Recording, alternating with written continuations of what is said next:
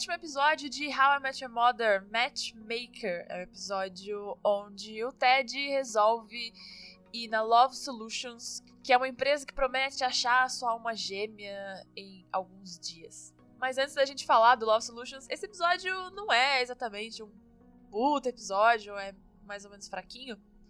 E aí tem uma coisa que acontece nesse episódio que se repete em mais uma vez na, durante a série, que é a Coca Mouse, que eu não sei como é a tradução em português, que é o bicho que a Lily e o Marshall vêm no apartamento, que é metade rato e metade uma barata e tem pelos e tem antenas e é aparentemente um negócio muito horrível. E aí, no final do episódio, eles conseguem expulsar o bicho do apartamento pela janela. Ele joga pela janela o bicho. E aí ele começa a voar. Então é um, um bicho mutante. E aí ele é mencionado mais uma vez depois, lá no finalzinho da série. E aí, por causa desse bicho do Coca Mouse, a gente descobre que a Robin é super cética em relação a várias coisas que o Marshall, principalmente Marshall, acredita e a Lily acredita também. O Marshall é super believer, crente em, em mitologias. Ele gosta do monstro do Lago Ness, do pé grande, de alienígenas. Ele realmente acredita que essas coisas existam e a Robin é super cética e não acredita em nada disso. E aí isso se repete é, durante a série também. Tem um episódio super legal sobre fantasmas, que aí eles conversam, que a Robin não acredita em nada e o Marshall acredita pra caramba. It has six legs, a hard exoskeleton, like a roach. But it had mouse-like characteristics. Gray-brown tufts of fur, a tail. So which is it, a cockroach or a mouse? It's a cockamouse. E essa crença do Marshall também é repetida em alguns episódios mais pro final, quando ele fala que vai contar essas histórias pros futuros filhos dele, da Lily, e aí eles entram meio no conflito se realmente é interessante contar essas histórias pra uma criança ou não. Bom, mas aí o Ted é convencido a ir procurar Love Solutions porque a Robin mostra para ele na TV, ela fez uma reportagem lá com a dona, e aí o Barney na intenção de ir lá e fingir que ele tá procurando o amor da vida dele. Vai e leva o Ted só pra, obviamente, pegar um monte de mulher e depois abandoná-las. Ted! Hurry! You gotta help me. My boat is sinking. What? My boat is sinking. You have a boat? Yes, I bought a boat last year at a police auction. I just got a call from a guy down at the marina that is leaning starboard at a 45 degree angle. If I don't get down there right now, it's gonna capsize. Now, come on! Inclusive, é- esse episódio tem duas versões.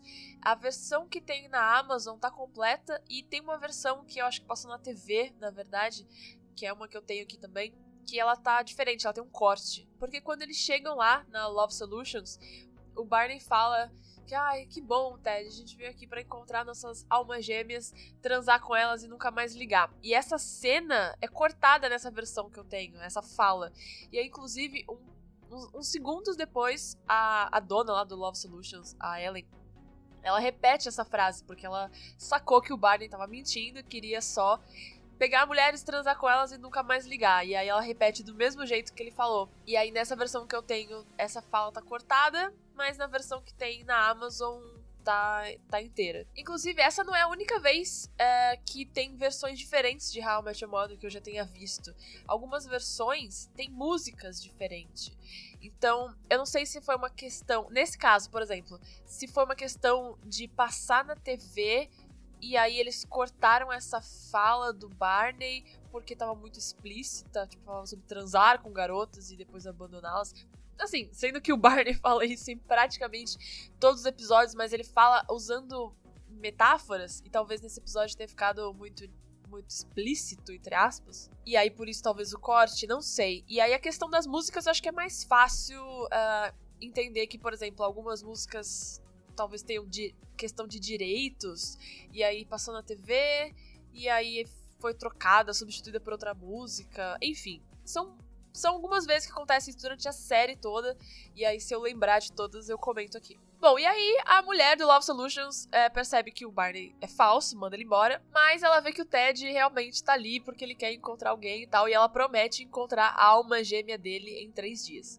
E aí ele volta depois de cinco dias e ela fala que não encontrou ninguém, que não tem absolutamente ninguém pra ele em Nova York. Isso depois dela ter feito uma conta na calculadora dizendo pra ele que existem apenas oito mulheres pra ele em Nova York. E aí ela mostra no computador que existe uma mulher que que deu match com ele de 9.6, tem uma pontuação. Só que ela já tá noiva com um cara que é um 8.5 para ela. E ele fala: "Nossa, mas 9.6 é muito melhor que 8.5. Eu deveria estar com essa mulher. Por que, que eu não tô com essa mulher?"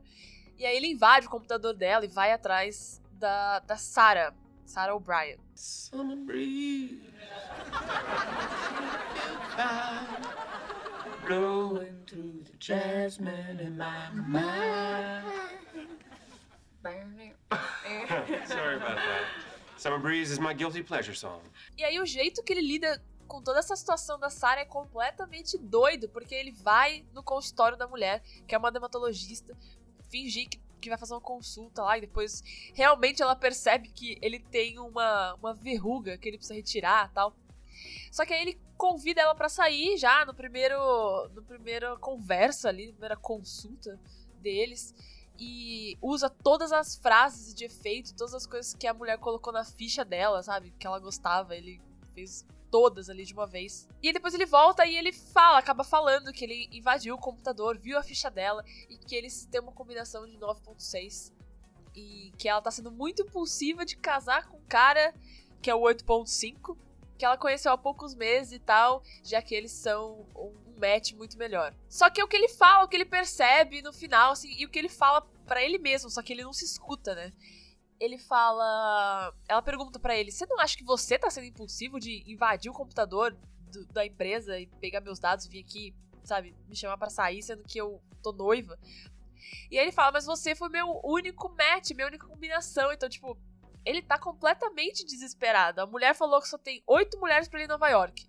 Aí depois não tinha mais nenhuma. Aí a única que deu match tá noiva de outro cara. Aí ele falou: pronto, nunca mais vou conhecer ninguém. E aí no final ele faz esse discurso contrário, dizendo que não, é, não é um computador que vai dizer da minha alma gêmea e que vai acontecer uma coisa boa comigo sim e tal. E ele mesmo faz esse discurso pra, pra Ellen, que é a mulher do Love Solutions, porque ela diz que tinha 100% de sucesso sempre. E aí o Ted teoricamente foi a primeira falha dela e ela tá completamente destruída. Bom, essa Love Solutions não deu em nada, assim, só que ela aparece depois, uh, mais pra frente na série, com outro dono, um outro cara, e aí, é, depois de anos, tem um novo match lá, uma nova combinação com o Ted que também acaba não dando certo. Mas quando a gente chegar nesse episódio eu comento, porque esse episódio foi, foi bem importante, foi bem legal. E outra coisa que eu queria apontar, que também é só uma mini curiosidade, não sei se vocês repararam, mas no final dos episódios aqui do podcast eu tô colocando algumas músicas que tocam no episódio. Como eu disse, a série tem uma trilha sonora super legal e nesse episódio específico, eu passei anos procurando essa música que toca na hora, na cena, quando ele invade o computador da Love Solutions e pega a, a ficha da Sarah O'Brien. Mas eu nunca achava nenhuma lista, nenhuma wiki de How I Met Your Mother nunca me falava qual era a música. E aí eu tava assistindo pela Amazon. E a Amazon tem uma função que é o X-Ray, que ela mostra cena por cena é, quais atores estão atuando naquela cena, o nome dos atores. E eu descobri hoje, antes de gravar esse episódio, que ela também mostra a música. Então, quando eu passei o mouse pela tela e mostrou o X-Ray, tava lá o nome da música. E aí ele até te dá uma opção de você pular exatamente pro trecho que tá tocando aquela música. Então eu fiz isso e achei a, a, a música que toca nesse. nesse Sim, são 10 segundos por aí. Então é uma função bem legal. Se você estiver acompanhando pela Amazon, dá pra você saber tudo que tá acontecendo no episódio, cena por cena. Yeah, look around. The universe is mysterious and awesome. Got the Bermuda Triangle, ghosts, Bigfoot. Bad maps, creaky houses, hillbilly in a gorilla suit. Para participar, interagir aqui com o podcast, já sabe, segue no Instagram e no Twitter, que é interventionpod. E se quiser me mandar um áudio para participar ao final de cada temporada de um episódio especial, com a participação de vocês, me manda no anchor.fm barra interventionpodcast. É como se fosse um áudio do zap mesmo. Todos os links do Instagram, do Twitter e do Anchor estão aqui na descrição. caught it.